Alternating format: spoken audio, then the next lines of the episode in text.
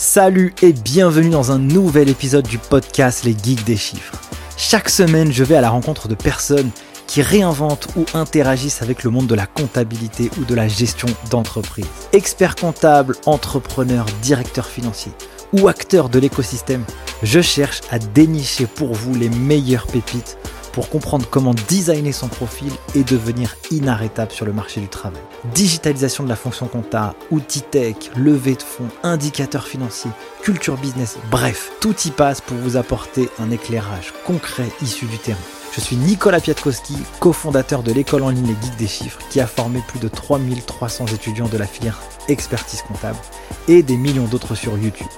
Si vous avez appris quelque chose avec ce podcast, mettez un gros 5 étoiles sur votre appli préféré avec un commentaire. Et moi, je n'ai qu'une seule chose à vous dire. Prenez place et c'est parti Avant de continuer cet épisode, je voulais vous parler de notre sponsor Regat.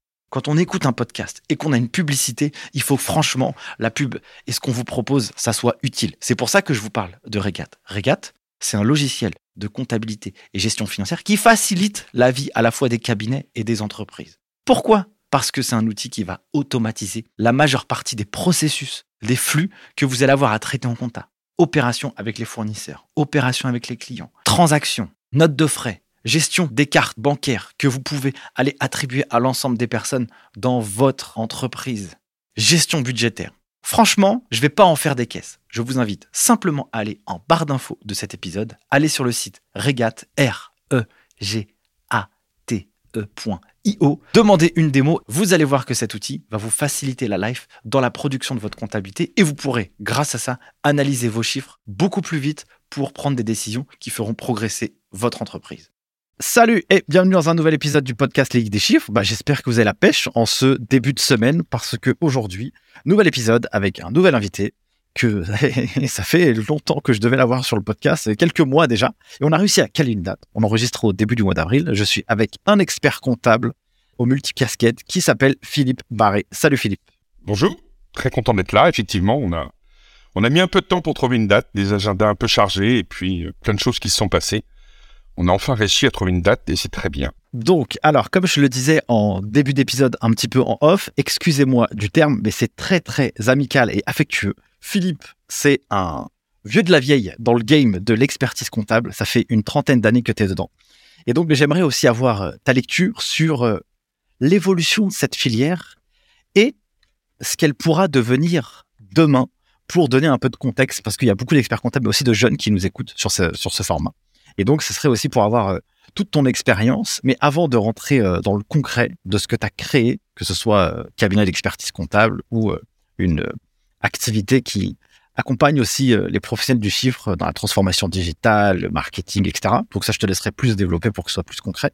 Est-ce que tu peux te présenter, Philippe, pour ceux qui ne te connaissent pas? Bien sûr. Donc bonjour à tous. Donc effectivement, ce podcast est consacré à un dinosaure. C'est intéressant d'interroger les dinosaures avant qu'ils disparaissent parce que c'est une espèce en voie de disparition. Et donc, euh, euh, faut en profiter pendant qu'ils sont encore là.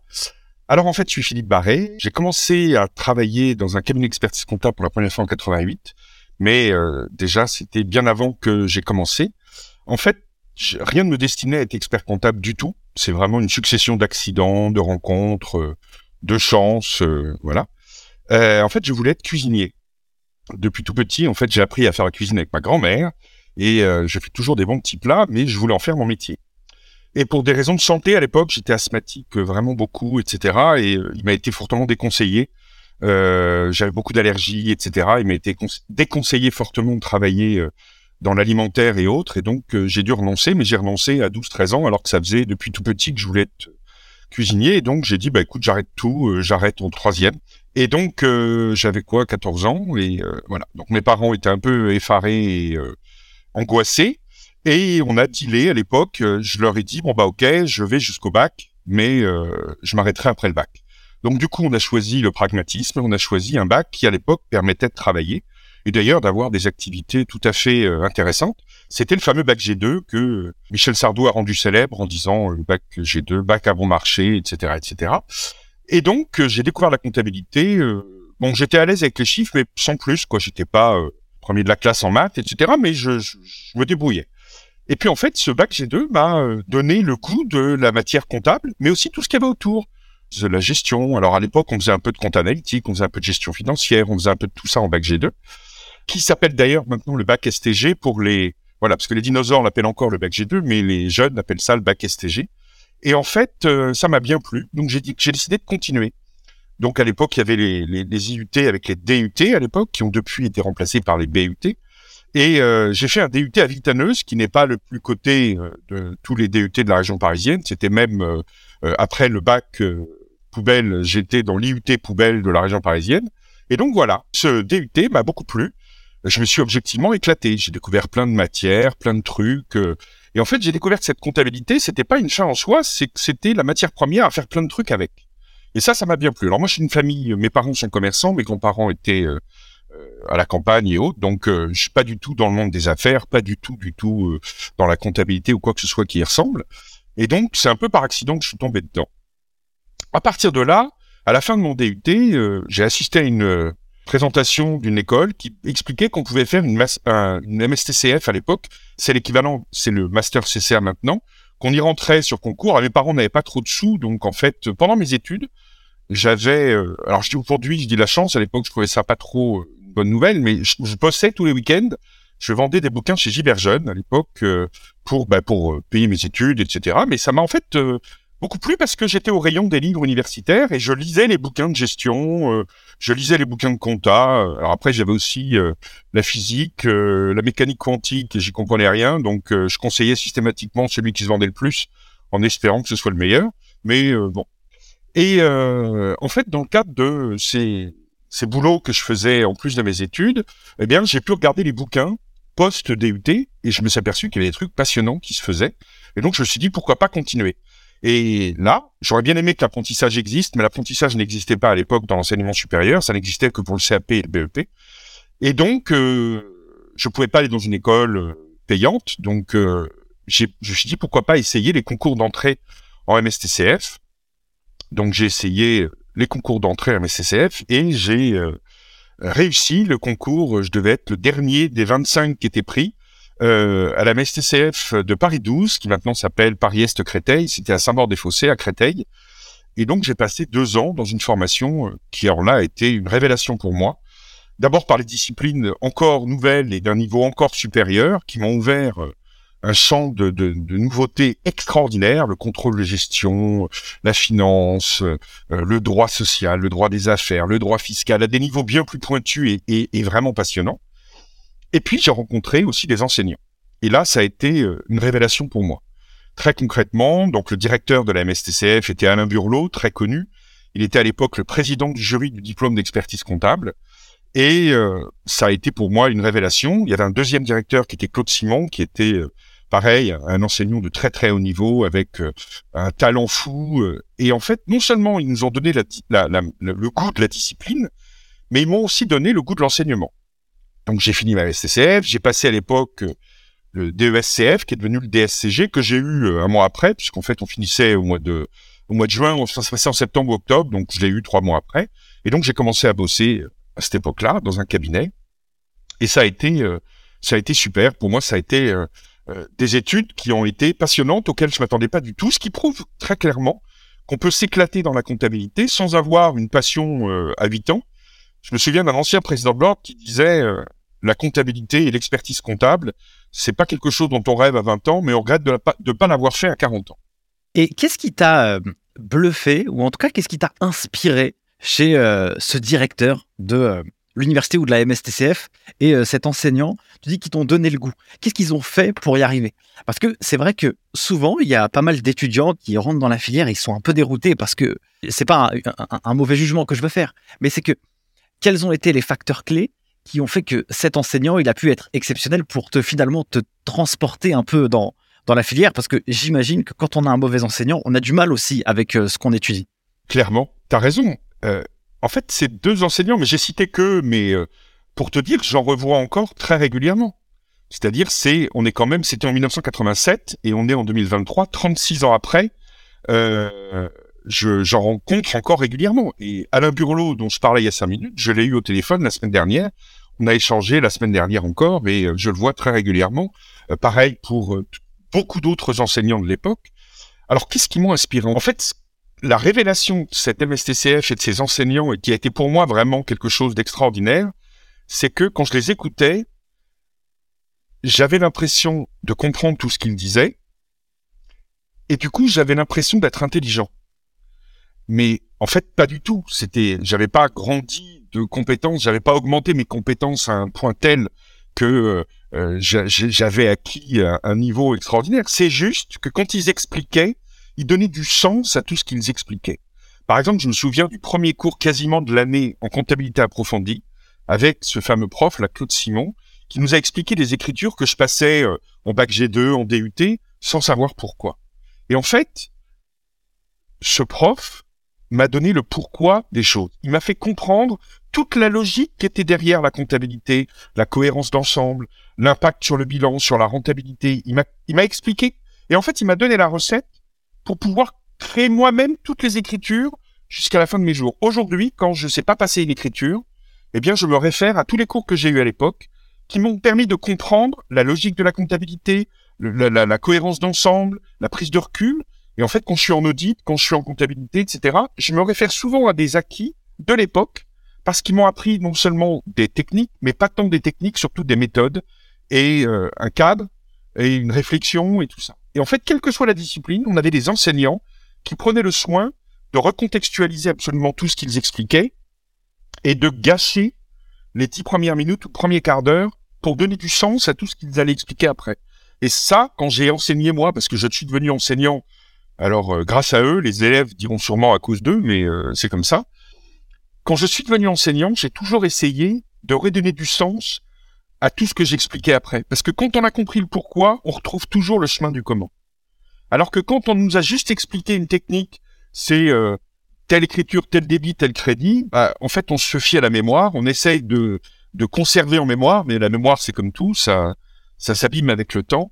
Et en fait, quand on n'a pas compris le pourquoi, on a du mal à retenir le comment. C'est euh, masterclass euh, ce que tu viens de partager, parce que c'est vrai que mettre du sens sur tout ce qu'on fait, c'est franchement un prérequis pour euh, n'importe quelle chose que l'on peut aborder. Et d'ailleurs, souvent, les experts comptables ou des collaborateurs ou même des chefs de mission peuvent se retrouver face à des, des clients demain dans un cabinet. Et s'ils n'ont pas la capacité pédagogique de leur transmettre des informations, la raison de la TVA à tel moment, la raison de l'URSSAF à ce moment-là, euh, la raison de telle structure juridique par rapport à une autre, et reprendre sur des fondamentaux. Du coup, ça, ça cadre bien et ça rassure le cerveau, et après, on peut euh, bien comprendre les choses au fur et à mesure qu'on va dans plus de complexité. Donc, euh, je pense que la logique comptable, ça c'est clair et net que si tu l'as dès le début, la filière devient un terrain de jeu incroyable où, où tu trouves ça tellement sensé en fait. C'est ça en fait le regret que j'ai, et c'est pas du tout quelque chose contre les jeunes ou contre les profs ou contre personne, c'est qu'on prenne pas assez de temps pour expliquer l'ampleur de la discipline, j'ai presque envie de dire la puissance de la discipline, euh, dans la compta au sens large, hein, la compta générale, la compta analytique, le contrôle de gestion, tout ça, on a en fait des mines d'or absolument incroyables qui sont très peu euh, explorées, exploitées, alors qu'en fait, moi par exemple, typiquement, ça fait, on en reparlera peut-être tout à l'heure, ça fait 15 ans que j'ai pas fait un bilan, pour autant, j'accompagne des quantités de chefs d'entreprise, des quantités de, managers, des quantités de décideurs, que ce soit dans le monde lucratif ou non lucratif.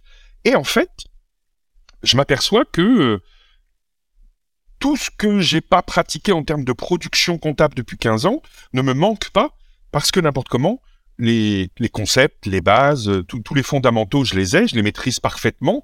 Et je continue, il m'arrive, j'ai écrit des bouquins sur euh, comprendre les comptes, sur euh, comment utiliser les comptes dans la prise de décision. J'ai écrit des quantités de bouquins sur, alors que ça fait des années que j'ai pu produire des comptes annuels. Mais peu importe, l'objectif, il n'est pas de produire des comptes, il est d'exploiter l'information qui est dedans. Continuons, mon cher Philippe, sur la suite du parcours. Tu as ton DESF, du coup. Voilà. Qu'est-ce qui se passe après pour toi quel est l'avenir qui se profile? Est-ce que tu le décides? Est-ce que c'est par opportunité? Qu'est-ce qui se passe et qu'est-ce qui se présente sur ton chemin?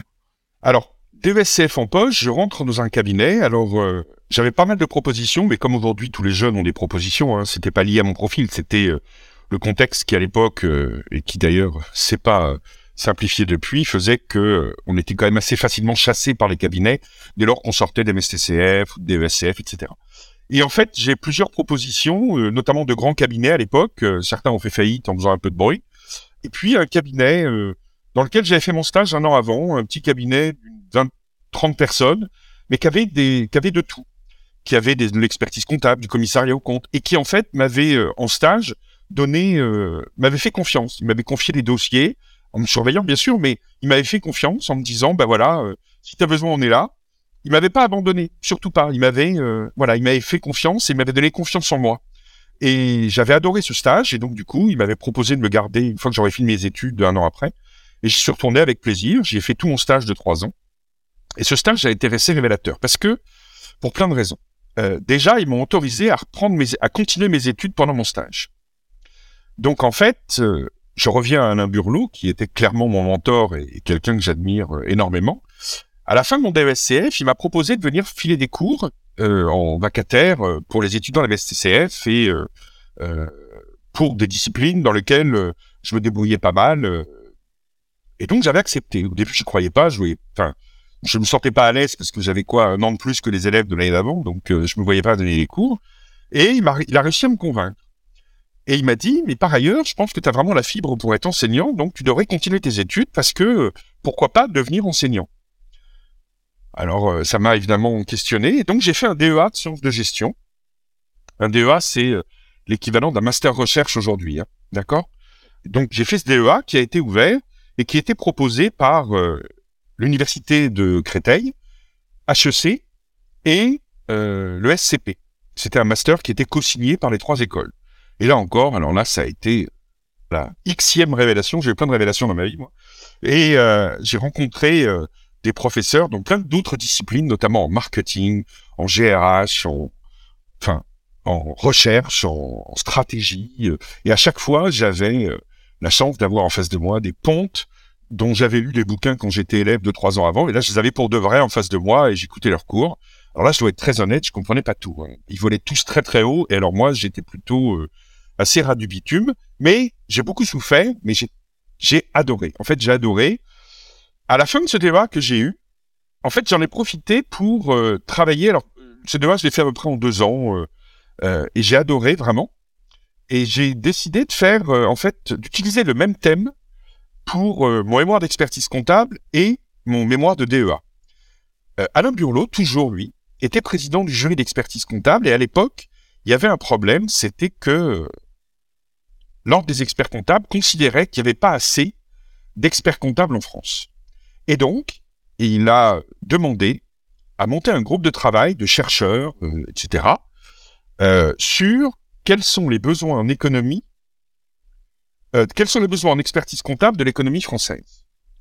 Un sujet, il faut combien d'experts comptables en France? Sujet évidemment passionnant, qui était un sujet hyper théorique, mais qui était aussi très concret.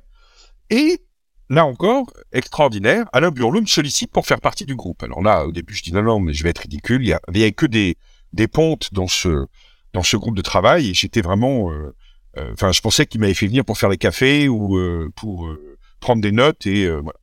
Et en fait, non, il m'a vraiment impliqué dans le travail. On a fait une enquête auprès d'une cinquantaine d'experts de la profession. Euh, à l'époque, il n'y avait pas Internet, hein, donc tout était sur papier. Donc j'avais géré l'enquête, euh, j'avais dépouillé l'enquête, j'ai fait des analyses statistiques poussées sur euh, les, les, profils des répondants, sur ceux qui pensent ça, pensent ça aussi.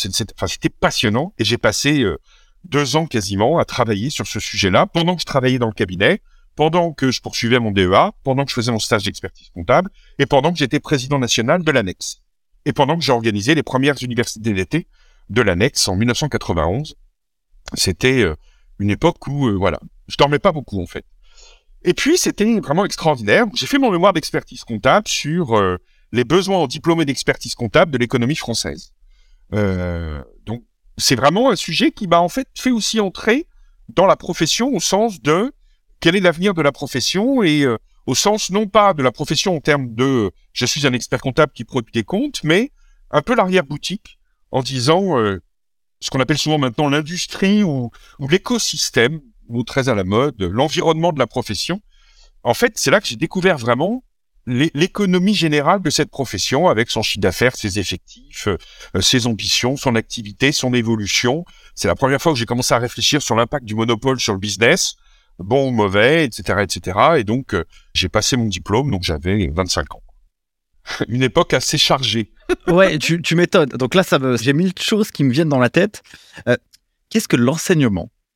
Parce que c'est quelque chose qui est venu très tôt dans ta carrière, t'a apporté durant ces 30 dernières années euh, Presque tout, en fait. En fait, quand j'ai eu fini mon DEA, donc euh, j'avais 25 ans à peu près, Alain Burlot me dit euh, bah, écoute, faudrait vraiment, on a besoin de gens comme toi, en fait, parce que j'étais expert comptable, et, et donc il m'a dit on a besoin de, de gens qui sont à la fois jeunes, qui connaissent le métier de l'intérieur, qui pratiquent le métier, et qui sont intéressés aussi par le partager avec euh, des futurs experts comptables. Euh, c'est bien d'avoir des enseignants universitaires comme lui, qui, enfin, comme les Pontes, euh, qui enseignaient en, en MSCCF à l'époque et dans les, les gens que je rencontrais. Alors moi, ce que j'adorais, pardon, c'était quand j'étais à l'université, c'était déjeuner avec eux. C'est-à-dire qu'on allait au resto U, donc on bouffait, on bouffait pour 12 francs, c'était imbouffable. Mais par contre, c'était le meilleur moment de la journée. Je déjeunais avec eux et j'écoutais leurs conversations. Ils passaient de euh, la Révolution française à euh, euh, l'économie dans tel ou tel pays, à un problème de physique ou n'importe quoi. Ils avaient tous un avis sur tout et tous étaient intelligents et tout ce qu'ils disaient était. Enfin, moi, ça m'a toujours impressionné qu'ils aient. Ils citaient des auteurs que j'avais pas lus, donc je notais discrètement et puis j'achetais le bouquin en rentrant le soir à la maison et j'essayais de le lire et de comprendre à peu près ce que j'essayais de comprendre. Et en fait, ça m'a passionné. Et en fait, Alain Burlot, à cette époque-là, me dit, ce que je te propose, c'est d'être enseignant à mi-temps en fait, il y avait des, il y avait des postes qui existaient, ça existe toujours, ce qu'on appelle des associés. Donc, ils me proposent d'être maître de conférence associé à l'université et de me confier des, des responsabilités euh, à l'université. Et, euh, et, donc, j'étais salarié de l'éducation nationale et j'avais un, service à faire, la moitié d'un enseignant à temps plein, et j'avais l'obligation de travailler à côté, d'avoir mon cabinet. Donc, j'ai monté mon cabinet. J'ai été euh, enseignant euh, pendant euh, pendant neuf ans à l'université de Créteil. Et ça a été extraordinaire parce qu'en fait, euh, la première mission qu'il m'a confiée, c'était d'être enseignant en Dust. Alors le Dust, ça n'existait pas, ça n'existe plus maintenant.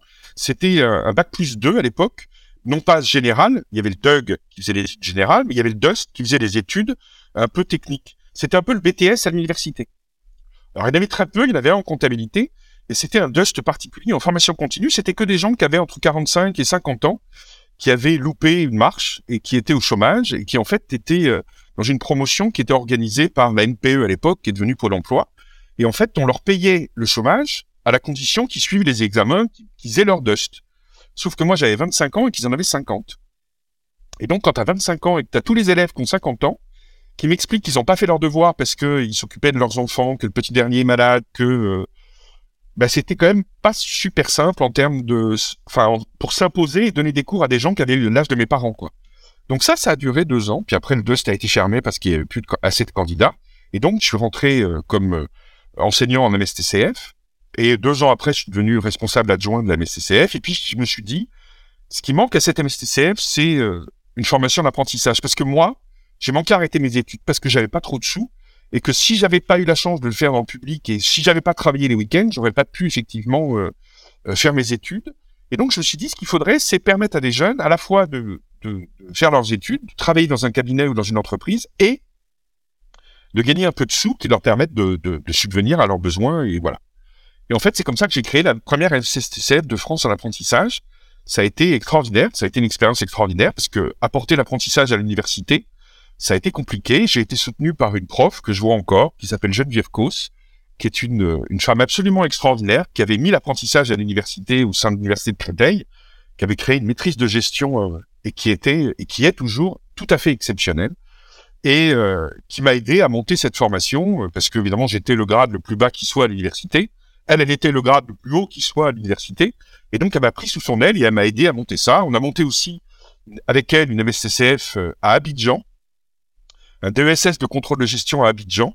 Euh, enfin voilà, euh, ça a été euh, neuf années absolument extraordinaires à l'université de Créteil où j'ai rencontré des quantités d'élèves que je vois encore, dont certains sont associés de mon cabinet aujourd'hui, dont un qui a fait, qui a monté une grève parce que j'avais mis zéro à tous les élèves qui avaient séché mon cours un jour, donc il a organisé une grève générale en classe. Et voilà, il a, il a écrit un journal satirique sur mes cours. Euh, enfin voilà, ça a été et j'ai trouvé qu'il avait euh, un profil intéressant. Et il est rentré dans mon cabinet quelques années après. Il est associé du cabinet depuis une quinzaine d'années. Il propose toujours de faire la grève quand il n'est pas d'accord avec mes décisions. Donc euh, voilà. trop bien, trop bien. Euh, donc l'enseignement, ça fait partie de ton ADN du début. Clairement. Tu crées également euh, ton cabinet d'expertise comptable. Est-ce que tu peux dire aujourd'hui à quoi ressemble ton cabinet et pour voir un peu les grandes étapes qui ont construit ce que est aujourd'hui pluriel? À quoi il ressemble aujourd'hui? Alors en fait, pas mal de gens pourraient dire que ça ressemble à rien. Faut être honnête, mais euh, parce que ça ressemble pas à grand chose qui existe en fait. On est un truc assez euh, bizarroïde et atypique. En fait, j'ai créé Pluriel quand je suis devenu enseignant à l'université en 93, le 1er mai 93, c'est-à-dire qu'on fait les 30 ans de Pluriel dans trois semaines. Waouh.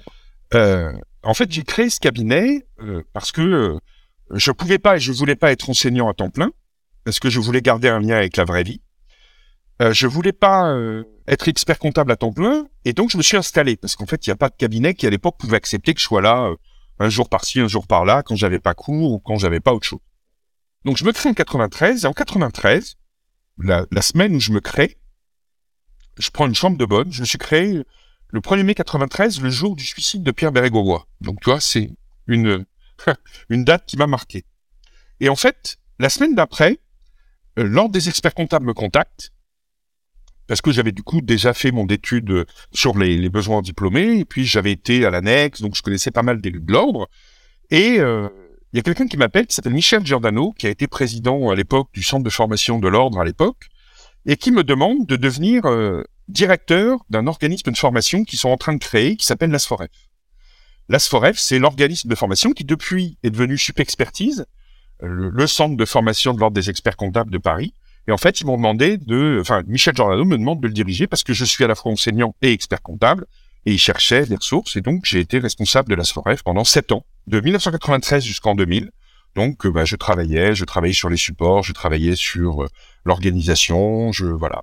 Et donc, euh, j'ai dirigé de fait la SFOREF, le catalogue, ce qu'on mettait dans les séminaires, le recrutement des formateurs, l'évaluation des formateurs, le catalogue de fin d'année pendant pendant sept ans. Donc ça m'a beaucoup apporté. Je suis devenu membre du comité pédagogique du CFPC, le Centre de formation nationale de la profession comptable. Et euh, voilà, et j'ai rencontré plein de gens extraordinaires. Ça m'a apporté euh, beaucoup, beaucoup. Ça m'a appris à transmettre euh, beaucoup aussi. Et donc, j'ai toujours, pendant de 93 jusqu'en 2002, j'ai été enseignant à l'université de Créteil et à la SFOREF jusqu'en 2000. En 2002, j'ai été sollicité par Alain Burlot, toujours lui, qui était entre-temps devenu euh, titulaire de la chaire du CNAM, le Conservatoire national des arts et métiers, et qui m'a demandé de créer l'apprentissage à l'INTEC, qui est la plus grande école de formation euh, à l'expertise comptable euh, dans les pays francophones. Et il m'a demandé de rejoindre son équipe du CNAM, où là, j'ai créé la MSCCF en apprentissage avec une amie et consoeur qui s'appelle Jenica Gaël-Rago. Et on a monté la MSCCF en apprentissage au CNAM. Je suis allé aussi au Mali pour structurer un peu la formation d'expertise comptable là-bas. Euh, je suis allé dans différents autres pays pour euh, euh, intervenir. Comme le CNAM intervient dans plein de pays, je suis allé dans plein de pays pour pour intervenir sur place. C'était super intéressant. Quoi. Donc comment Pluriel s'intègre et comment tu le développes au fur et à mesure juste à côté de ça? Alors en fait Pluriel, ce qui s'est passé, c'est que j'ai donc je me suis occupé de la SFOREF, puis j'ai une autre mission qui a été de travailler pour Bibliotique, le centre de formation de l'ordre des experts comptables, qui euh, devait fermer parce qu'en fait il y avait plus de financement. Et à l'époque, René Ricol, le président de l'ordre des experts comptables, euh, et euh, William Nahum, l'ordre des experts comptables de Paris, m'ont demandé de faire un rapport en disant est-ce qu'on peut sauver Bibliotique, qui à l'époque s'appelait pas du tout Bibliotique, c'est moi qui créé le nom. Et en fait, j'ai fait un rapport en disant oui, on peut mettre les mémoires d'expertise comptable sur un machin qui vient de sortir, auquel je crois, ça s'appelle Internet, et on va mettre tous les mémoires d'expertise comptable sur Internet. Alors là, je suis passé pour un dingue. Et en fait, euh, j'ai continué, j'ai une troisième mission, une quatrième mission dans Et en fait, j'ai jamais fait de tenue de comptabilité à l'époque parce que je pouvais pas, j'étais pas assez au bureau. Et je pouvais pas, j'étais jamais là pour les TVA, jamais là pour tout ça. Et en fait, je faisais, j'avais jamais fait de paye de ma vie, donc euh, je pouvais pas faire euh, expert comptable, quoi, classique. Et en fait, c'est comme ça que j'ai créé Pluriel sur tous les autres métiers en dehors de la tenue de comptabilité. Et puis en plus, et puis ensuite, en 97, etc., 95, 96, 97, j'ai commencé à recruter parce que je j'en pouvais plus. quoi. J'étais enseignant habitants, j'étais dans plein d'endroits, je faisais plein de choses. Et puis j'étais j'étais marié, j'étais papa. Enfin, j'avais quand même des un emploi du temps qui commençait à exploser. Et donc, ben voilà, j'ai embauché quelqu'un, euh, puis une deuxième personne, une troisième personne. Euh, on a déménagé au bout de deux ans, on a réembauché quatre, cinq personnes, et puis on a continué. Euh, et puis euh, voilà, on a grandi, grandi, on est devenu une dizaine, on est resté toujours une dizaine, euh, et on a commencé à développer d'autres missions, donc euh, l'expertise comptable. Et puis j'ai été sollicité pour être commissaire au compte, donc on a fait du commissariat au compte. Donc et puis les métiers, ce sont voilà. Donc en fait les deux gros métiers, ça a toujours été chez nous le conseil et l'information qui représentait historiquement les trois quarts du chiffre d'affaires. On avait un peu d'expertise comptable. Aujourd'hui, l'expertise comptable représente 10-15% du chiffre d'affaires. Le commissariat au compte représente 10% de chiffre d'affaires de pluriel. Et tout le reste, c'est de l'activité de conseil, d'accompagnement. C'est aussi de l'activité euh, euh, de formation, évidemment, beaucoup. Et on a une particularité, c'est qu'on intervient aussi auprès des comités d'entreprise qui sont devenus des CSE, mais dans des CSE qui sont très, très, très, très grands, qui font plusieurs milliards de chiffre d'affaires euh, et on fait des analyses économiques, analyses sociales, analyses stratégiques d'entreprises de très très très grande taille. Ok, donc là aujourd'hui vous êtes une dizaine de personnes. Alors aujourd'hui on a grandi, on est une vingtaine. Ah ok, oh, d'accord, ça marche. Toi qui as euh, commencé par étudier le marché de l'expertise comptable, comment tu l'as vu évoluer du moment où tu as fait le diagnostic à aujourd'hui? Qu'est-ce qui s'est passé et dans quelle ère on se trouve actuellement? Wow. Alors, quand j'ai commencé, euh, je suis arrivé dans un cabinet qui était moderne, vraiment moderne, et qui avait pour la première fois, euh, depuis euh, un an, peut-être un an avant que j'arrive, des ordinateurs. Chaque personne avait un ordinateur sur son bureau, et donc chaque personne saisissait des écritures comptables. D'accord? C'était vraiment le tout début. Euh, quand j'ai fait mon stage un an, un an avant, et même deux ans avant, on écrivait des choses à la main sur des, sur des cahiers, on les envoyait à quelqu'un qui faisait de la mécanographie, qui saisissait et qui les renvoyait 15 jours après en format imprimé. Hein. Et donc, euh, c'était ça l'expertise comptable à l'époque. Les bulletins de paye faisaient cinq lignes et, euh, et tout était papier. Il y avait évidemment, par définition, pas Internet. Euh, et, voilà. Et en fait, quand j'ai eu à travailler 3, 4, 5 ans après sur cette profession, sur l'activité, sur l'activité économique, ses volumes, etc., je me suis dit, mais c'est une activité qui est passionnante parce que c'est une activité qui euh, est tellement, tellement au cœur des entreprises qu'en fait, quand on est expert comptable, c'est un peu la tour de contrôle de l'entreprise. On a tout. Quand on a la comptabilité, on a toute l'information sur l'entreprise. Et on en sait souvent bien plus que le chef d'entreprise lui-même. Et donc, en fait, c'est ça qui m'a donné un peu le goût et puis euh, euh, le fait de voir évoluer et, le fait de, de, voir que cette discipline permettait tellement d'évolution derrière, je suis intéressé à cette profession en tant que profession, en tant qu'environnement, en tant que tel. Le temps passe un peu. Qu'est-ce que j'ai constaté? Ben, J'ai constaté l'arrivée des, des, de plus en plus de logiciels qui étaient euh, décentralisés entre guillemets, c'est-à-dire qu'en fait, on avait sont arrivés les, ordinateurs portables, sont arrivés toutes ces choses-là qui n'existaient pas euh, évidemment à l'époque. Euh, à l'époque, on faisait l'alias fiscal, elle faisait 10 pages quoi. Il faut savoir qu'à l'époque, l'alias fiscal pour les BNC, c'était le 28 février, pour les BIC, c'était le 31 mars, et l'impôt était pour le 15 avril et on avait le 30 avril pour finir les liasses fiscales, yes, etc. C'est tout. Le 30 avril, il n'y avait pas un jour de plus et, euh, et on avait déjà fait tous les BNC depuis deux mois. L'impôt sur le revenu, c'était fin février et euh, les télés n'étaient pas du tout les mêmes. Hein, donc, euh, et on s'en sortait. Je me rappelle que tous les 28 février et tous les 30 avril, etc., on était à la poste du Louvre et on déposait dans la boîte aux lettres avec tous les experts comptables d'Île-de-France. On déposait les bilans dans la boîte aux lettres pour avoir le cachet de la poste qui faisait froid au 28 février. Hein. Mais en fait, comme les technologies, en fait, ce qu'on a constaté, ce qu'on constate et ce qu'on constate encore, c'est que quand on a eu des nouvelles technologies, ces nouvelles technologies n'ont pas permis de réduire les délais ou de réduire le temps ou de réduire le travail qui a été fait sur les dossiers. Elles ont permis de rajouter du travail qui n'existait pas par le passé. Je m'explique. Quand on était en 93, 95, même 90, l'alias fiscal, elle faisait 15 pages. Et on la faisait à la main. Autrement dit, nous, experts, nous, stagiaires, experts comptables ou collaborateurs, on faisait l'alias à la main, on remplissait à la main l'alias fiscale, on la donnait à la secrétaire, elle, elle prenait un papier, elle mettait un carbone, un deuxième papier, un carbone, un troisième papier, un carbone, et elle les tapait à la machine. Et on revérifiait les additions à la main sur les bancs de machines. Et on les sortait le 28 février. Mais parce qu'elle faisait 10 pages. Il y avait deux pages de bilan, deux pages de compte de résultats, une page de couverture, une page de 2058 AN, BNCN, hein, et puis c'était tout.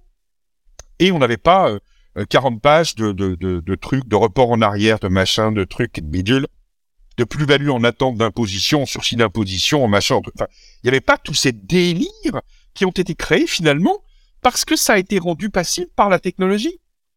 En fait, c'est la technologie qui a donné cette, euh, cette boulimie à l'État d'avoir un maximum d'informations qu'il savait possible parce qu'il y avait des logiciels qui faisaient le job. Et en fait, ce qui s'est passé, c'est que tous les gains qu'on aurait pu avoir en termes de productivité, ils ont été bouffés par l'État et par le client. C'est-à-dire que là où on passait peut-être 100 heures, on en passerait peut-être maintenant aujourd'hui euh, euh, 15 pour faire le même boulot. Sauf qu'on nous a rajouté 50 heures de trucs qu'on ne faisait pas à l'époque, qui servent absolument rien nos clients, qui sont des paperasses délirants à faire dans tous les sens et qui n'ont aucune valeur ajoutée pour nos clients, sauf qu'ils n'ont pas le choix. Pour pouvoir bosser, pour pouvoir aller une entreprise, faut remplir des multitudes de papiers qui servent à rien, qui ne créent pas de valeur ajoutée ni pour le client, ni pour l'économie, ni pour personne.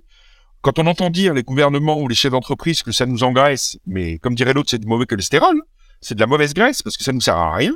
On ne crée pas de valeur, c'est pas valorisant. On a passé huit ans d'études après le bac pour euh, remplir des cases dans les CERFA.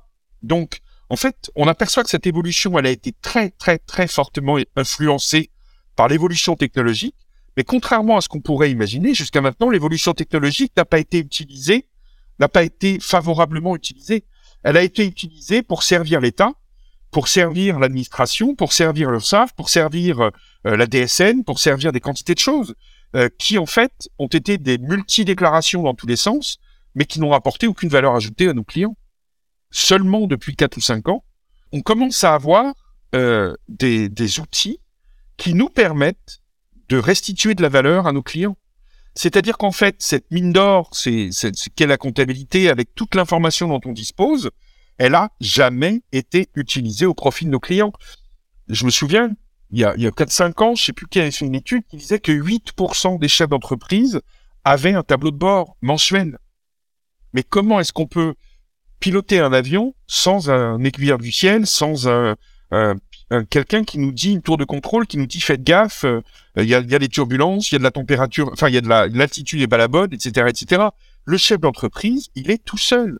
Il est à poil. Il se débrouille dans 90% des cas avec des indicateurs qu'il fait lui-même parce que l'expert comptable n'avait pas de solution pour l'aider. Et comme il n'avait pas de solution, tu vas me dire, il avait qu'à prendre du temps pour le faire. Sauf qu'il n'avait pas ce temps parce que le temps, il était cramé à faire des trucs qui servaient à rien, parce que nos logiciels, euh, ils étaient phagocytés par six ou sept éditeurs qui ne faisaient que des logiciels de production pour les comptables et qui se foutaient royalement de nos clients.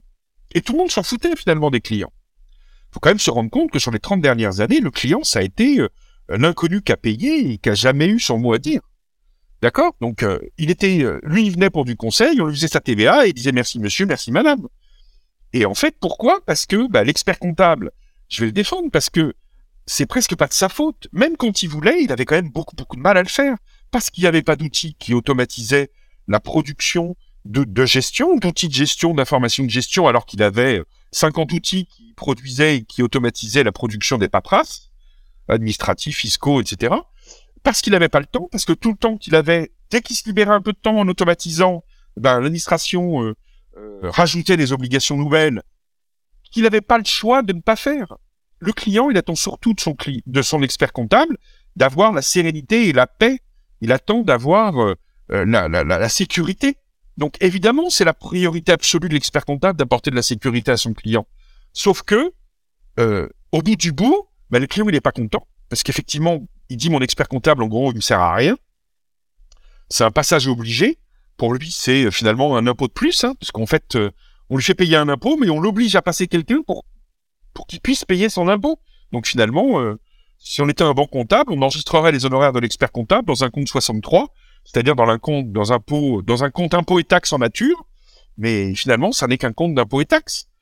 Et en fait, l'expert comptable, eh ben, matériellement, il pouvait pas vraiment aider ses clients. Et ça, c'est la grande révolution des cinq dernières années, à laquelle je crois énormément, parce que c'est ça qui va faire la révolution sur plein de sujets. Alors après, on peut dire les experts comptables, ils n'ont pas fait le job. Probablement, c'est vrai. Pour plein de raisons. D'abord parce que bah, c'est plus confortable de faire le même job pour tous les clients, plutôt que de s'enquiquiner à sortir de sa zone de confort en faisant des boulots euh, qu'on sait pas trop faire. Euh, les collaborateurs, ils sont pas super à l'aise. L'expert comptable, il est pas super à l'aise. On sait pas le vendre. Alors qu'honnêtement, bah, le reste, c'est c'est simple, quoi. Le bilan d'un boulanger, d'un charcutier, d'un poissonnier, d'un électricien, d'un, c'est le même. La comptabilité, c'est la même. Le compte 512, c'est le même. Donc c'est quand même super confort. On n'a pas besoin de se poser la question. On fait tout pour tout. L'alias fiscal, c'est la même. Le logiciel comptable, c'est le même. Le plan comptable, c'est le même. Tout est le même. Les diplômes de formation sont les mêmes. Donc en fait, cette comptabilité euh, française, qui est hyper castratrice, elle a tout, tout, tout régulé. Elle a tout normalisé. Elle a normalisé euh, la production, les plans de compte, les logiciels, euh, les élèves. Elle a, normalisé les études. Elle a tout normalisé. Et depuis cinq ans, avec l'émergence, soyons honnêtes, c'est l'émergence des nouveaux logiciels qui a fait que ça fout la révolution dans le truc. Parce qu'il y a des quantités de pays où on fait la gestion depuis 10, euh, 20 ans. Nous, on le faisait pas. Pourquoi? Parce qu'il n'y avait pas d'outils. Il faut, quand même se dire les choses. Et l'expert comptable, finalement, c'est un industriel. Hein. Qu'est-ce qu'il fait euh, On voit bien d'ailleurs, quand on regarde les modèles économiques des cabinets d'expertise comptable, on se rend bien compte que c'est le modèle économique d'un, d'un, comment dirais-je, d'une usine. Et on voit bien que depuis quelques années, depuis cinq ans d'ailleurs, on a une révolution. La révolution, c'est que les logiciels, il y a plein de nouvelles solutions qui arrivent sur le marché, en dehors de la production pure des comptes, et plein de machins qui se connectent au logiciel de production tout autour. Et tous ces machins qui se connectent, ils apportent de la valeur ajoutée souvent à nos clients ou à nos cabinets, mais en termes de gestion d'entreprise. Et ces logiciels, ils ont fait une réaction en chaîne, c'est l'effet domino. C'est-à-dire que, bah, du coup, les, cabinets qui veulent récupérer des clients, notamment les cabinets des jeunes experts comptables. Moi, je crois beaucoup aux jeunes qui vont apporter autre chose que de l'alias fiscal à leurs clients. Et comme ils n'ont pas euh, les coûts de production des cabinets installés, ils n'ont pas euh, beaucoup de, frais fixes, eh bien, ils sont, euh, ils sont souples, ils sont agiles et ils peuvent se permettre de faire des propositions d'offres de valeur bien meilleures que celles des vieux cabinets. Comme on a des nouveaux logiciels qui viennent évidemment mettre la pagaille au sein de, de la profession, eh bien, en fait, ça a généré des besoins chez les clients il y a des cabinets d'expertise comptable qui m'appellent en me disant, mais moi j'ai des clients qui me demandent à travailler sur tel outil. Sauf que moi, c'est pas mon outil. Donc euh, la solution, c'est soit je vais sur le logiciel en question, soit je ne prends pas ce client-là. Et ça, ça se développe de plus en plus et on l'aura de plus en plus. Et cette profession, en fait, elle va vraiment, grâce à ces nouveaux outils qui ont euh, très clairement fait la boule dans le jet de elles ont largement, ces logiciels ont largement chamboulé le paysage. Évidemment, la facture électronique va rajouter euh, la cerise sur le gâteau, parce qu'en fait, qu'est-ce que c'est que la facture électronique si ce n'est un logiciel d'automatisation qui a euh, la bonne idée d'être gratuit? Donc en fait, cette euh, solution, comme elle est obligatoire et gratuite, ça va quand même résoudre un paquet de débats. Donc en fait, tout le monde va y passer, parce que c'est obligatoire. Et donc, ça va réduire le métier historique. Ça va réduire donc les honoraires historiques. Et donc là, la question, elle est simple. C'est moi, je suis expert comptable, qu'est-ce que je fais? Soit je me dis, je rachète un autre cabinet pour grossir et atteindre une taille critique. Donc, euh, bon, je voudrais pas rappeler quand même euh, que on dit régulièrement que c'est pas une question de taille, mais enfin bon, il y a encore, des experts comptables qui le croient. Ce que je veux dire, c'est que c'est pas en, en rachetant un cabinet pour devenir plus gros qu'on va gagner de la rentabilité. C'est pas vrai. Euh, l'idée, c'est quoi? C'est que, bien sûr, un cabinet de 2 ou 3 aura pas les mêmes moyens qu'un cabinet de 10 ou qu'un cabinet de 50 ou qu'un cabinet de 500. Mais ce que je veux dire, c'est qu'il y a des solutions et que tous les cabinets ont leur place demain. Ce qu'il faut faire, c'est déjà avec les cabinets, avec les clients qu'on a, euh, proposer autre chose que de la compta. Et c'est là que va s'ouvrir un spectre absolument gigantesque de nouvelles missions qui vont aller de l'accompagnement de gestion, l'accompagnement administratif, mais aussi pour certains cabinets, pour très peu à mon avis, mais vers des missions de cybersécurité, vers des missions de RSE, vers des missions euh, d'accompagnement à l'export, vers des missions de gestion de patrimoine. Chacun choisira les domaines dans lesquels il a envie de se spécialiser. Mais même le petit cabinet qui n'a pas envie de se spécialiser, il a plein de nouvelles missions qui s'offrent à lui. Par contre, il va falloir s'y mettre. C'est-à-dire que c'est moins confort que de faire des bilans de Madame Michu qu'on fait depuis 30 ans c'est les mêmes bilans, on change l'année, on change quelques chiffres, et puis voilà.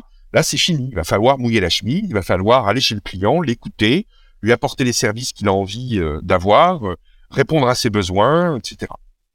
J'ai beaucoup aimé euh, ta, ta, démonstration sur cette rétrospective de l'évolution du métier parce que euh, je l'avais rarement écouté euh, de cette manière. Donc, je, je te remercie euh, beaucoup, Philippe, de, parler de ça, parce que c'est vrai que tu fais huit ans d'études, tu as un haut niveau technique, tu apprends des choses très pointues, et tu vas bosser sur... tu vas accompagner des clients qui, eux, ont peur. Et ça, je l'ai souvent utilisé, ce verbatim, pour anéantir ou pour réduire ou pour enlever la pression ou la charge administrative et fiscale des entrepreneurs. Mais c'est vrai que, en fait, euh, l'expert comptable, il a beaucoup bossé pour, euh, bah, pour respecter les obligations légales. Mais en fait, quand on est un entrepreneur, ce qui nous galvanise, nous, c'est surtout pas ça. On, on s'en fout complètement de ça. On Ah s'en bah, fout. clairement. Et d'ailleurs, ça nous, ça, ça nous prend certainement beaucoup la tête. Par contre, quand euh, on te dit, euh, bah tiens, euh, je t'ai fait ta situation trimestrielle et toutes les décisions stratégiques que tu as prises, c'est ça qu'elles ont donné comme résultat. Et voilà qu'est-ce qu'on peut faire peut-être demain grâce à ça. Bah, pour l'entrepreneur, c'est galvanisant parce qu'au moins, il a un point d'étape où il se dit, ah bon, ok, j'ai fait un truc qui était pas mal ou au contraire, wow, wow, wow, je suis complètement à la ramasse. Effectivement, euh, je trouve que c'est intéressant de parler comme ça. On parle d'outils. Quels sont les outils euh, que toi tu, ti- tu utilises? Alors moi je suis pas là pour faire de la recommandation, c'est juste pour donner un peu de vulgarisation et d'imager euh, à nos auditeurs. Quels sont les outils, les outils que tu utilises et quels sont ceux qui, qui révolutionnent en fait finalement l'industrie et pourquoi ils l'ont révolutionné? Ou qui sont en passe de le faire en tout cas depuis cinq ans? Je vais juste, euh, je garde ta question en tête, je vais juste rebondir sur un propos que tu as tenu. Dis-moi. Moi, je prends un exemple tout simple. L'expert comptable qui intervient auprès d'un restaurant. Aujourd'hui, il lui dit, t'as fait tant de rentabilité, tant de résultats l'année dernière, tout ça. Mais quand tu disais, on n'a on n'a pas monté une boîte pour faire de la compta ou c'est le truc qui euh, qui nous pourrit la vie, quoi. Je veux dire, euh, le restaurateur, il n'a pas tellement de factures à faire, mais moi, je me souviens quand je faisais encore euh, de la compta ou quand je vois pas mal de cabinets que j'accompagne, quand je les écoute, c'est souvent le chef d'entreprise qui le week-end se tape la facturation de la semaine. Euh, c'est et pour lui c'est vraiment mais le pensum de la semaine. C'est euh, il en a il en enfin ça lui gâche son week-end, ça lui pourrit sa souvent de sa vie de famille ou c'est il sait pas faire donc c'est son mari ou sa femme qui font ça pour filer un coup de main le week-end. Enfin c'est vraiment des choses qui euh, gâchent sa vie de, de, de, de, de professionnel, de je sais pas quoi, euh, euh, tel ou tel métier, etc. Notre rôle c'est évidemment de leur alléger tout ça. Moi, je me souviens quand je rencontrais un prospect qui venait au cabinet, je lui disais, oubliez que je suis expert comptable et dites-moi ce qui gâche votre plaisir d'être euh, électricien, consultant, garagiste, euh, menuisier. Et en fait, il me faisait la liste de tout ce qu'il n'aimait pas faire dans son métier. 80%, c'était des choses que moi, expert comptable, je pouvais faire.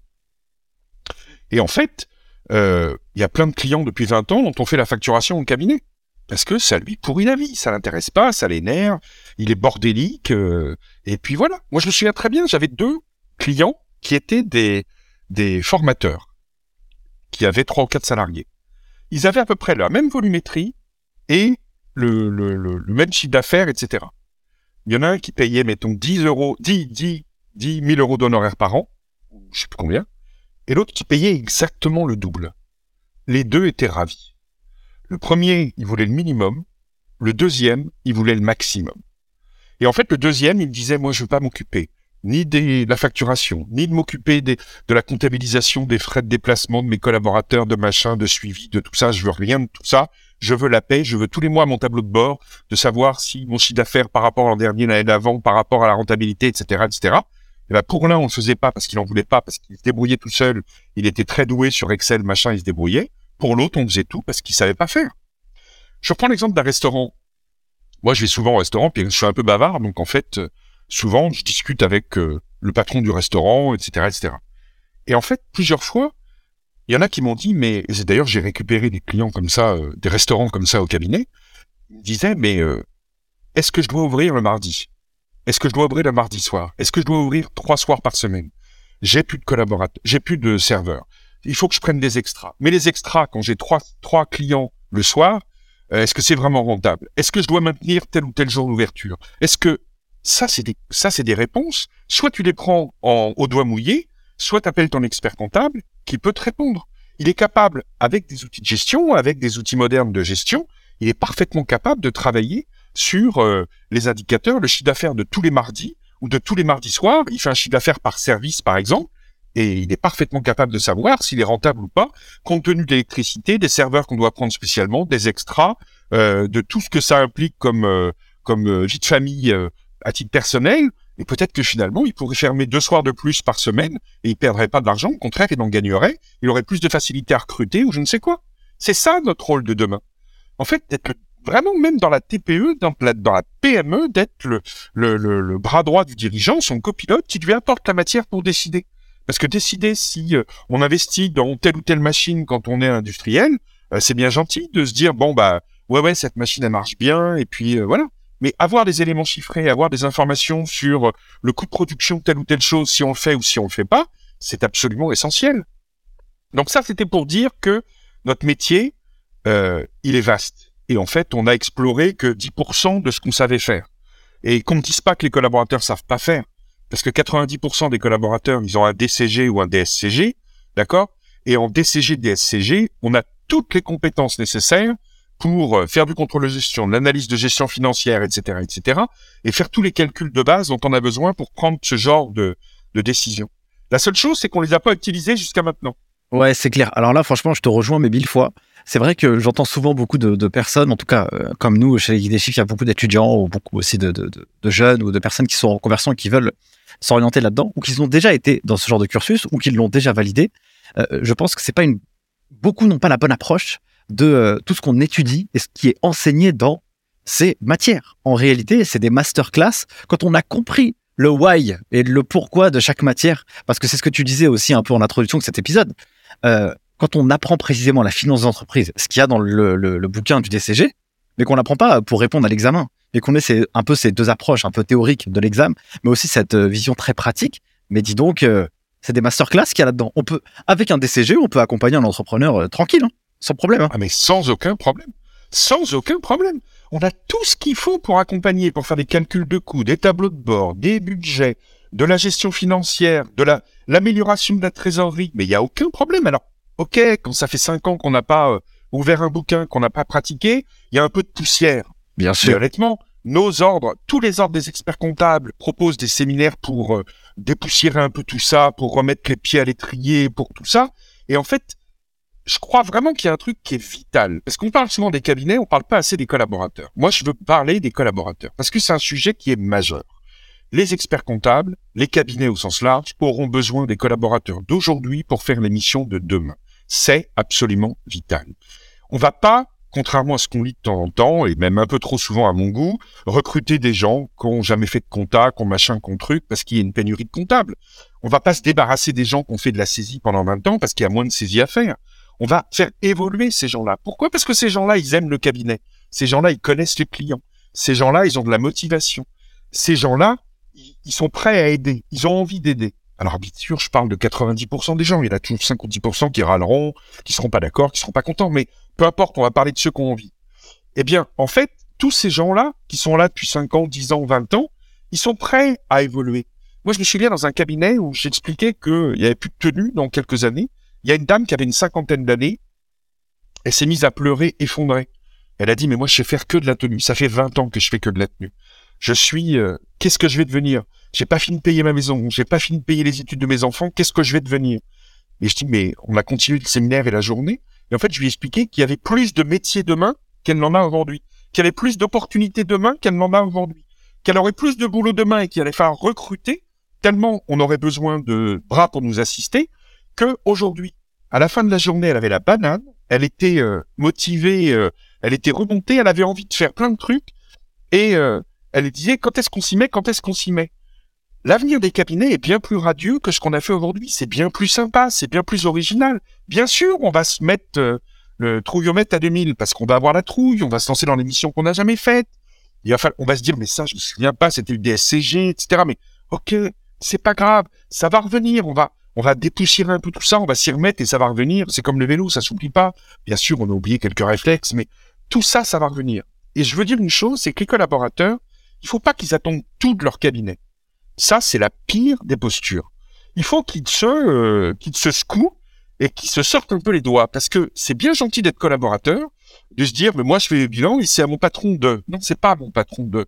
C'est à chacun de maintenir son employabilité, d'être curieux, de s'intéresser à ses clients, de s'intéresser à autre chose que la liasse fiscale. Parce que la liasse fiscale, c'est un horizon de court terme. je suis pas sûr que dans 5 ou 10 ans, il y ait encore des liasses fiscales. On aura peut-être des chèques euh, mensuels ou trimestriels ou je ne sais quoi.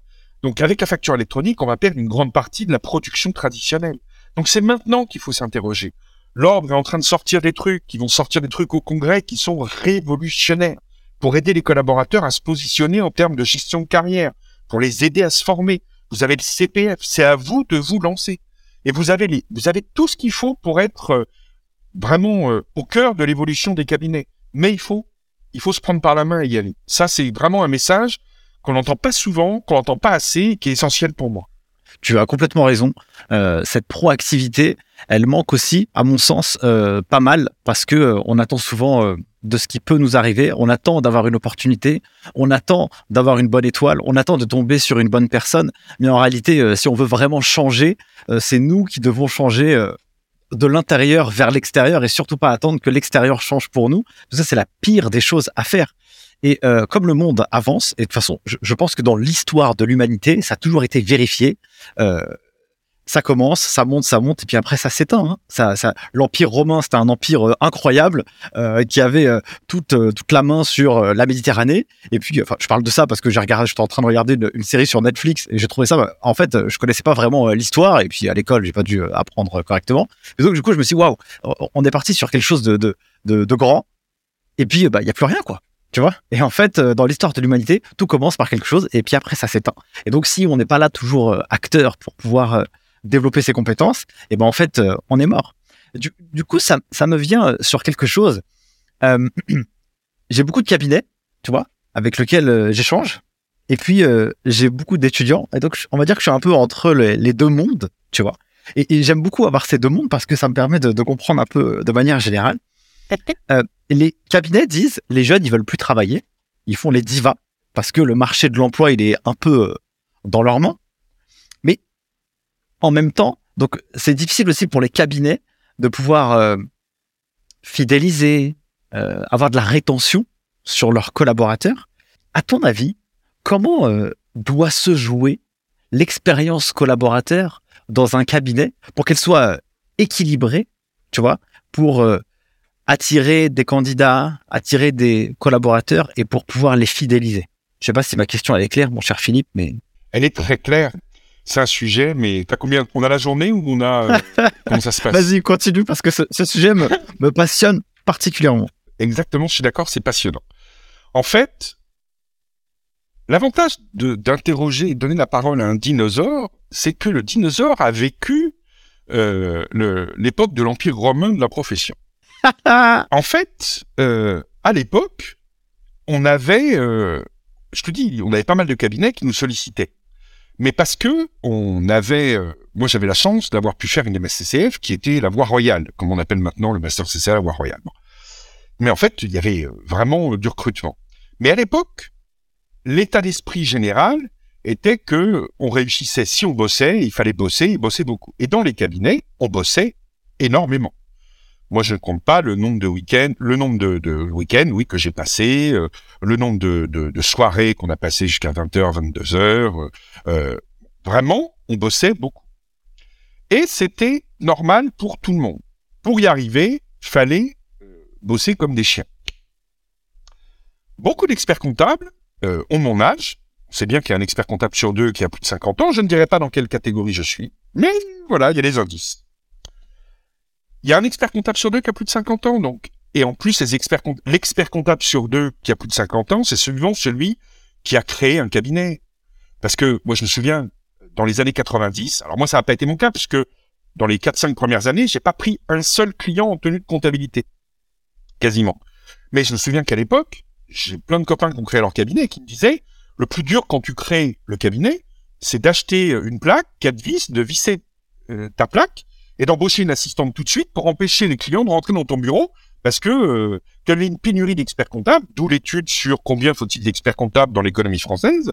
En fait, c'était l'Eldorado des experts comptables, hein, entre euh, 80 et 2000, euh, voilà.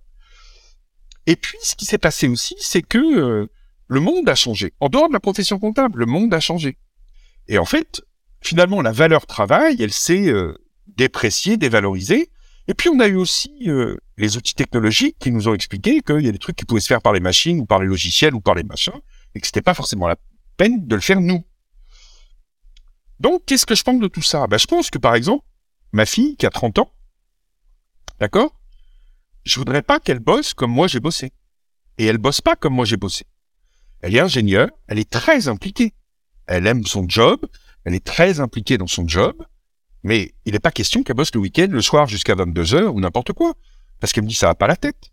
Mon équilibre personnel, il est que je sois avec mon mari, ma, fille, etc., etc., que je sois bien dans ma vie perso, et, et c'est pareil. Enfin, je veux dire, et tu vois maintenant les jeunes, nous on a des jeunes ici au cabinet, euh, je veux dire, euh, Les horaires, c'est un peu souple, donc ils arrivent le matin, je sais pas, vers 9h, 9h30, ils repartent vers 18h, 18h30, etc. Ils ont 15 jours d'RTT par an, ils ont, euh, euh, ils ont du télétravail quand ils veulent, euh, parce que ils n'ont pas envie de venir au bureau ou ils sont pas en clientèle. c'est des conditions de vie que je pense qu'on peut se permettre aujourd'hui parce qu'on a les moyens de se le permettre il y a ça aussi qui joue énormément. enfin, je veux dire, le, télétravail, il n'existait pas. Alors nous, il existait avant Covid, mais ce que je veux dire, c'est que il n'existait pas il y a 20 ans, parce qu'il n'y avait pas de logiciel de télétravail, il n'y avait pas de, de cloud, il n'y avait pas de tout ça. Donc, ce que je veux dire, c'est que il faut que cette profession s'adapte, mais l'hyper-normalisation de la profession est aussi une hyper-normalisation des pratiques managériales.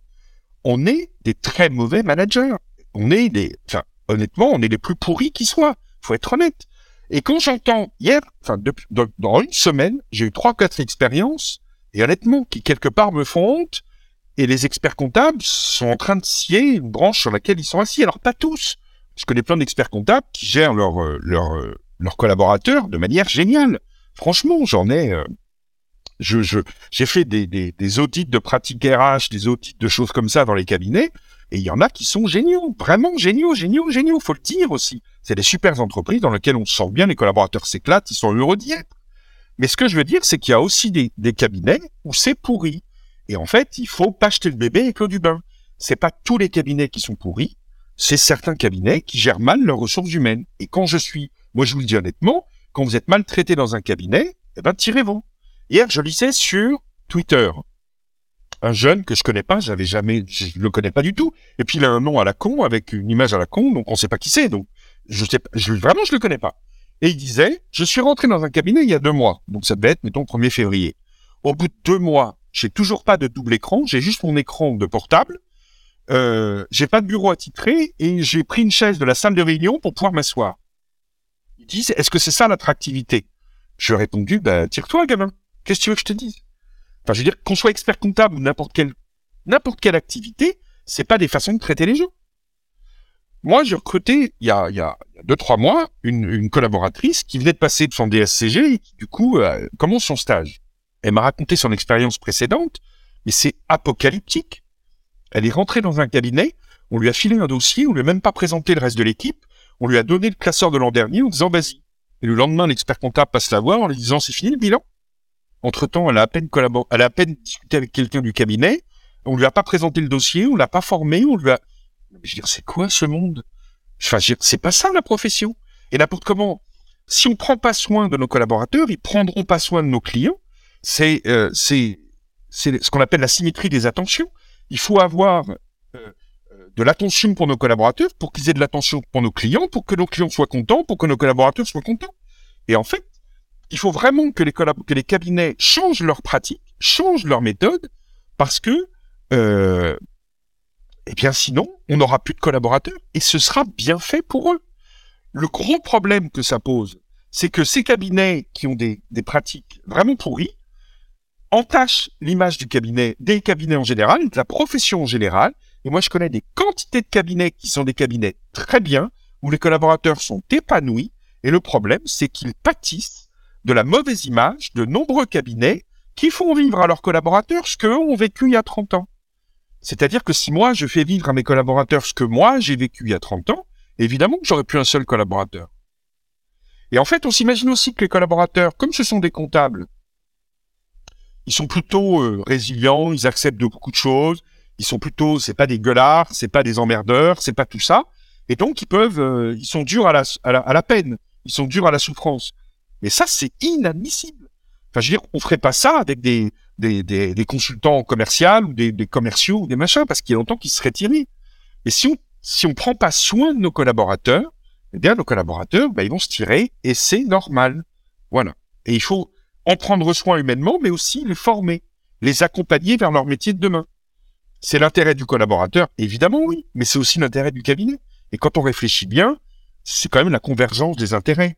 C'est-à-dire que quand on est dans un cabinet, on a intérêt à avoir une stratégie claire, la partager avec notre équipe, que l'équipe dise ce qu'elle en pense et qu'elle dise vraiment ce qu'elle en pense, qu'elle dise pas oui pour faire plaisir, mais que derrière, on ait aussi des collaborateurs qui s'investissent dans le projet, parce que sans les collaborateurs, on n'y arrivera pas. Est-ce que tu aurais deux, trois euh, choses euh, Alors là, tu as déjà partagé des pépites. Euh, j'avais une question qui me venait au fur et à mesure que tu, que, que, tu parlais. Est-ce que tu aurais deux, trois conseils managériaux ou en tout cas identifier des choses qui fonctionnent bien dans des cabinets, dans la gestion des collaborateurs, dans le management, pour essayer vraiment de les impliquer? Là, j'ai bien compris, il y a l'histoire euh, de la convergence des intérêts. Je trouve ça euh, très intéressant. Il y a la partie de la formation, forcément. Euh, Essentiel. Ça rebondit aussi par rapport à ce qu'on a dit tout à l'heure. Le fait bah, de, développer sa curiosité, ça permet aussi de, s'adapter au monde dans lequel on est et puis de bien comprendre les gens, etc. Est-ce que tu aurais deux, trois astuces ou en tout cas des, choses qu'on pourrait répliquer dans des modèles? Alors, plein de, petits conseils très courts, très simples. Par exemple, le droit à l'erreur. Ça, c'est un truc quand dans le cabinet, si tu fais une connerie, tu te fais engueuler, euh, bah t'es sûr d'une chose, c'est que la prochaine fois qu'il fera une connerie, il la planquera. Et en plus, tous les autres collaborateurs du cabinet euh, qui feront la même connerie la planqueront. Ce qui fait qu'on va faire 20 fois l'erreur au lieu de la faire une fois.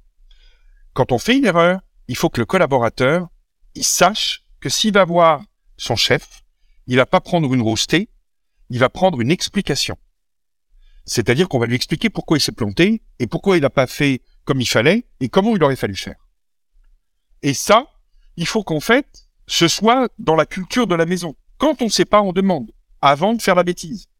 Ou quand on a fait une bêtise parce qu'on n'a pas demandé et qu'on croyait qu'on savait faire, on informe et on le dit aux collègues. Attention, ne faites pas la même erreur que moi, c'est comme ça qu'il faut faire et pas comme ça. Ça, ça crée de la confiance et ça permet aux collaborateurs de se libérer un peu. Premier exemple. Deuxième exemple, les réunions de formation. Attention à ne pas faire que de la formation sur la loi de finances ou le dernier bulletin de paye ou la convention collective de machin truc. C'est pas de la formation, ça, c'est de la mise à jour des connaissances. La formation, c'est comment on fait de la relation client, comment on se parle, c'est de la formation en interne. C'est, toutes ces choses-là, c'est sur tous les alentours du métier. C'est le partage des mauvaises expériences, c'est le partage des bonnes expériences. On prend un café, on se fait un déjeuner pizza, on parle d'un événement, on parle de quelque chose, on se fait des réunions. C'est aussi, dans les bonnes pratiques, c'est aussi de se faire de temps en temps des moments entre nous. Euh, nous, je sais pas, deux, trois fois par an, on se fait un barbecue dans le jardin. On se fait une soirée tous ensemble. On se fait des choses comme ça. L'objectif, c'est de passer aussi des moments pour se parler, parce qu'on n'a pas le temps dans l'année souvent de se croiser tous, et donc voilà. Euh, autre exemple, ça c'est vraiment essentiel, essentiel, essentiel, apprendre à manager.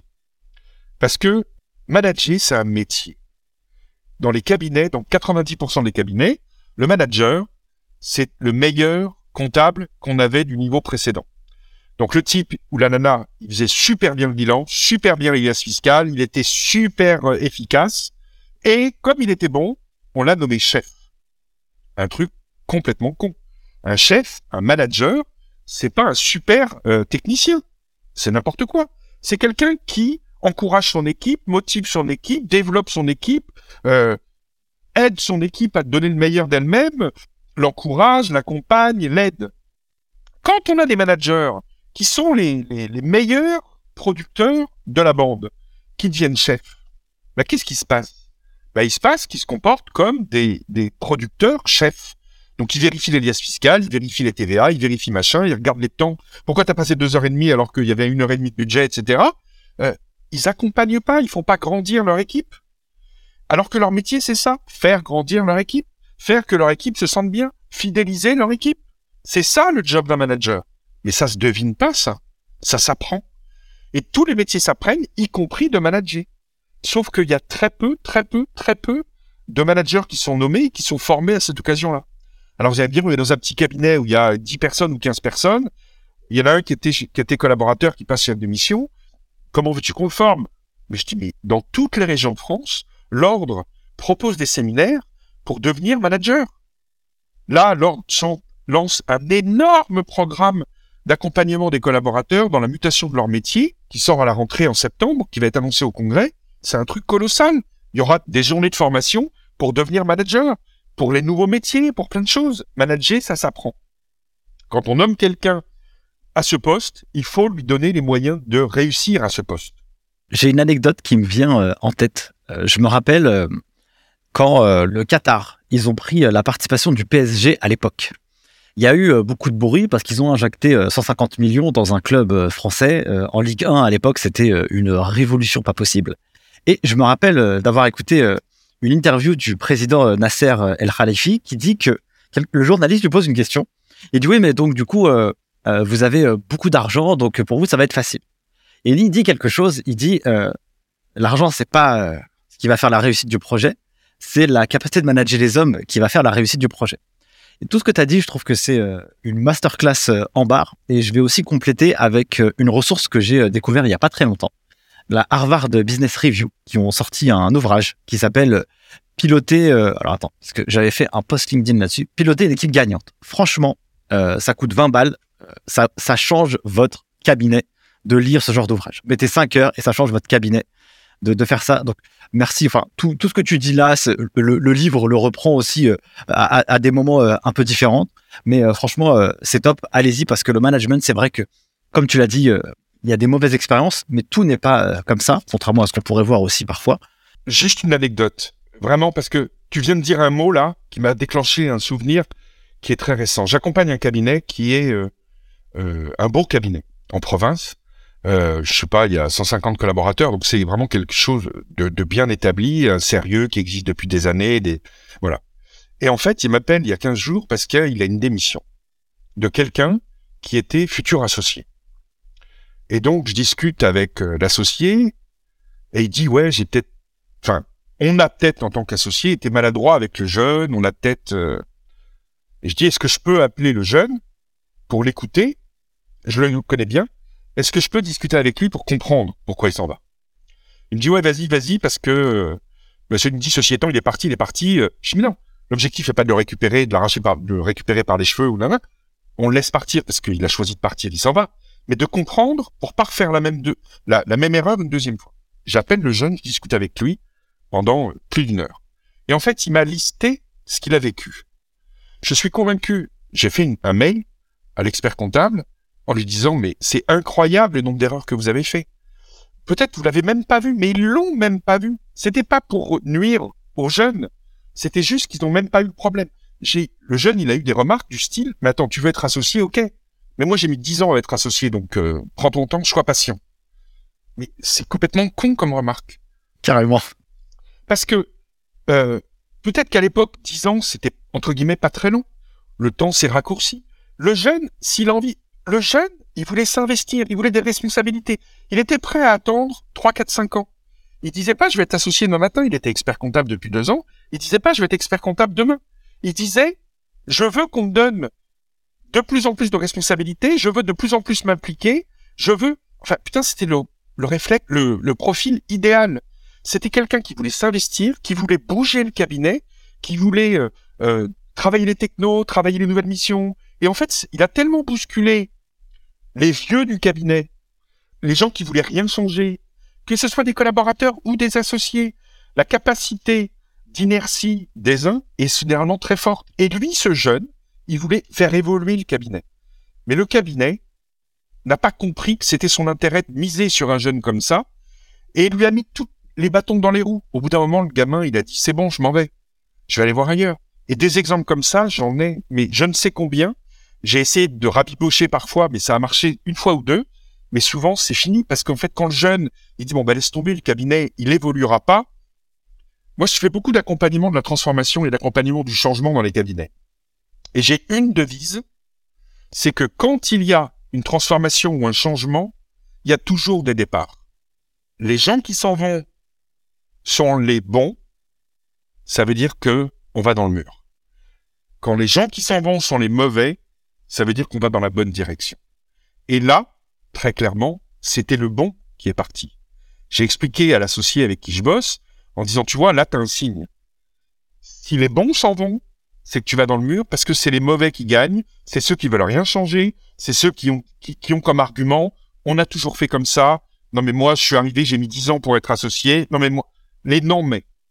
Tout ça, ça veut dire qu'ils ont gagné, ils ont pris du territoire, et ça veut dire que ça va être encore plus dur de faire évoluer le cabinet dans le temps. Ça, c'est hyper important. C'est vrai que la jeunesse, elle est un peu fougueuse. C'est vrai que la jeunesse, elle, elle est, elle est plus rapide. Elle veut tout tout de suite. Alors, faut que tout le monde mette un peu d'eau dans son vin. Il faut se parler surtout. Le management, c'est surtout se parler et s'écouter. C'est pas parler, c'est se parler et écouter l'autre. Et voir comment on peut trouver, trouver une bonne solution entre les arguments de l'un, donner un peu de temps, donner des cahiers des charges, dire à un collaborateur qui veut bouger les choses. Enfin, moi, je veux dire, j'ai une collaboratrice qui est arrivée il y a un mois ou deux, bah, la même que tout à l'heure. Je lui ai demandé un rapport d'étonnement. Quand elle est arrivée au bout d'un mois, je lui ai dit, qu'est-ce qui est pourri chez nous, qu'est-ce qui est bien chez nous? Donc, elle a fait plein de trucs comme quand on était bien. Hein. Bon. Puis elle a dit, il y a un truc qui est pourri, c'est euh, votre présence sur les réseaux sociaux. Parce que franchement, c'est nul. Bon. Ah, dis, ouais, t'as raison. J'ai pas le temps, j'ai pas le temps de on n'a pas le temps, machin, tout ça. Et en plus, je sais pas trop faire, c'est pas mon truc, moi je suis un dinosaure, tu comprends, donc voilà. Et ben je lui ai dit, ben, plutôt que de dire que c'est mal fait, c'est ce que tu fais, ben, tu vas le faire en fait. Et puis je lui ai dit, ben, t'as qu'à le faire. Elle dit, mais attends, mais euh, en gros, je suis pas associé, je suis pas légitime. Je, dis, ben ouais, ben pourquoi t'as besoin d'être associé pour dire que, euh, pour dire ce que t'as à dire sur le cabinet, on en parle avant. Euh, tu me demandes si t'as besoin d'infos, etc. Je te donne la matière pour y arriver, et puis tu le fais. Et c'est très bien parce que elle, elle s'y connaît, elle a envie, elle aime ça, elle est, elle va faire ça dix fois mieux que moi. Et pourquoi je lui donnerais pas? Au pire, au pire, elle va faire une connerie. Elle va diffuser un truc qu'il n'aurait pas fait de diffuser ou je sais pas trop quoi, ou le truc n'est pas la priorité. Eh ben, c'est pas grave, on va pas crever. Hein. Je veux dire, euh, on l'enlèvera si c'est une énorme boulette. Et puis, euh, sinon, bah voilà, on le laissera et puis ça passera. Et le problème, c'est ça, c'est aussi faire confiance. La nouvelle génération demande qu'on fasse confiance. Et donc, il faut leur faire confiance, même si c'est pas dans l'habitude de la profession, qui a l'habitude de blinder, sécuriser, double sécuriser, etc il faut un peu donner de la confiance aux jeunes et, voilà. Merci mon cher Philippe. On arrive euh, à la fin de cet épisode. Je pourrais le continuer vraiment euh, longtemps. pourquoi pas se réserver dans quelques mois une, une, V2 parce que franchement c'est super intéressant ce que tu dis. Avec plaisir. On arrive à la fin de cet épisode, mon cher euh, Philippe. Et, j'aimerais du coup te poser une dernière question avant qu'on puisse dire où est-ce qu'on peut te retrouver, etc. Et si tu avais un conseil à partager, ou en tout cas, si tu pouvais dire ce que tu as pu recevoir de la part de quelqu'un ou de la vie qui t'a profondément transformé ou qui t'a aidé dans ta vie. Qu'est-ce que tu pourrais partager à nos auditeurs du podcast Les Guides Déçus Alors là, c'est quelque chose que je fais très rarement parce que c'est du domaine de l'intime, ce que je vais te dire. En fait, moi, je suis vraiment d'un milieu euh, modeste. Enfin, c'était pas la misère, hein, pas du tout. Euh, je veux dire, bah, tout allait bien, mais euh, je veux dire, on n'avait pas de relation dans la dans la famille. On était vraiment des gens modestes, etc. Après, j'ai fait un bac G2, un DUT, un peu dans la zone. Et donc, en fait, euh, euh, il y avait rien qui me prédestinait à être expert comptable du tout, et encore moins faire dans les experts comptables ce que moi j'ai choisi de faire, c'est-à-dire travailler autrement sur autre chose.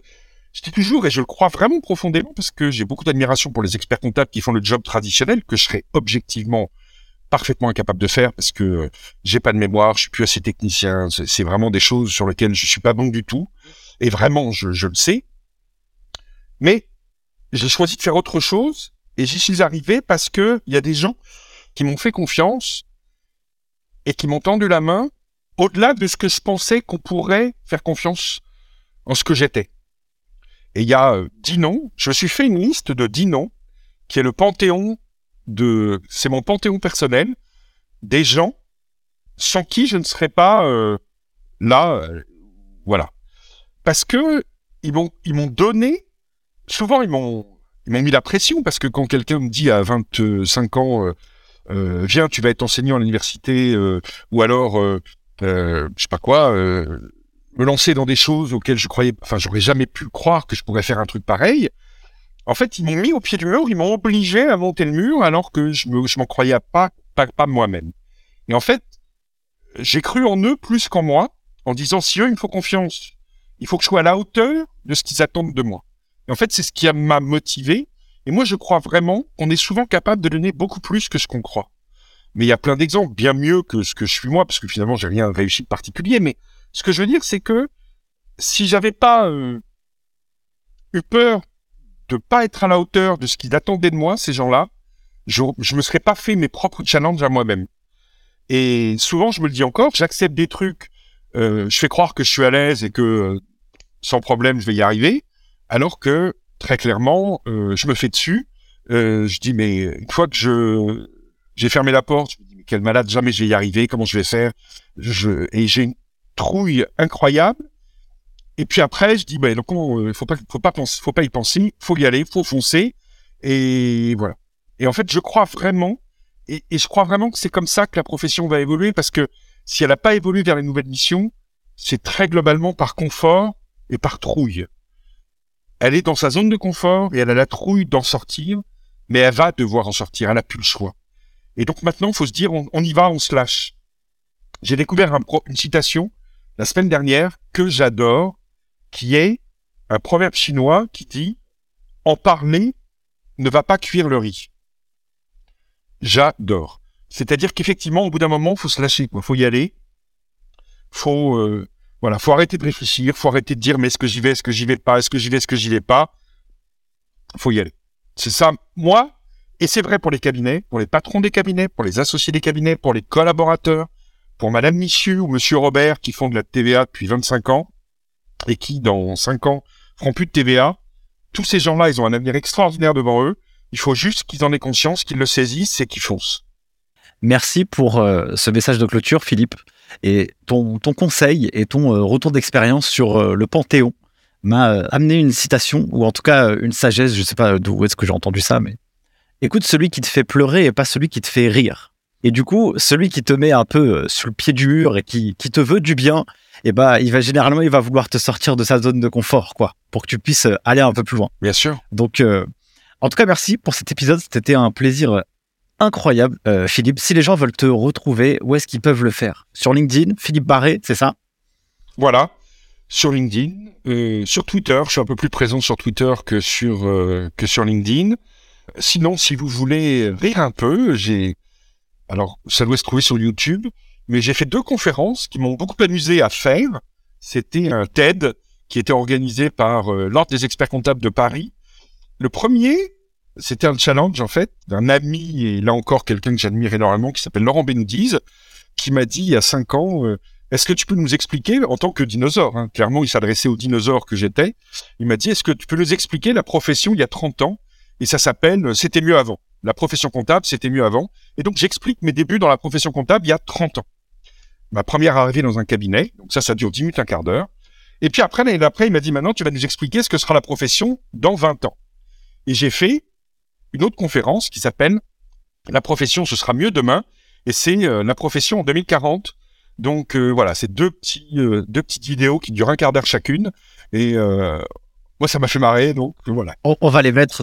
Sinon, il y a un truc sérieux. Par contre, là, je rigole plus. C'est hyper sérieux. Qu'on soit expert comptable, collaborateur, étudiant, prof ou ce que vous voulez.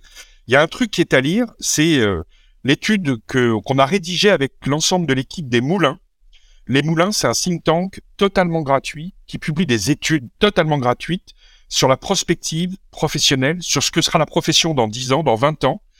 Et la dernière étude, elle est sortie en 2020, fin 2020. Ça s'appelle Quel métier demain? Ça explique tout ce qu'on fera réellement dans les cabinets. L'obligation de muter les compétences, l'obligation de, de muter l'impact de la technologie, l'impact de la suppression de plein de tâches. C'est totalement gratuit et c'est sur le site lesmoulins.club. Ok. Et c'est totalement gratuit, téléchargement gratuit. Alors, faut pas taper Club Les Moulins dans Google, sinon on arrive sur un site, euh, un club échangiste. Donc c'est pas l'idée, quoi. C'est... faut taper lesmoulins.club. Voilà. Ok. Ok, ça marche. Merci en tout cas, Philippe. Merci à toi, euh, merci à toute l'équipe et puis euh, encore plein de bonnes choses pour la suite. Merci beaucoup. Merci à tous euh, d'être arrivés jusqu'ici au podcast Les Guides des Chiffres. Je vous remercie d'avoir euh, eu toute cette attention et euh, j'espère que vous avez pris un grand plaisir comme moi à écouter cet épisode comme j'ai eu le plaisir à le réaliser. Si vous avez kiffé, eh bien, sentez-vous libre de le partager et de le noter. Ça fait toujours plaisir. Et moi, je vous dis à bientôt pour un prochain épisode. Ciao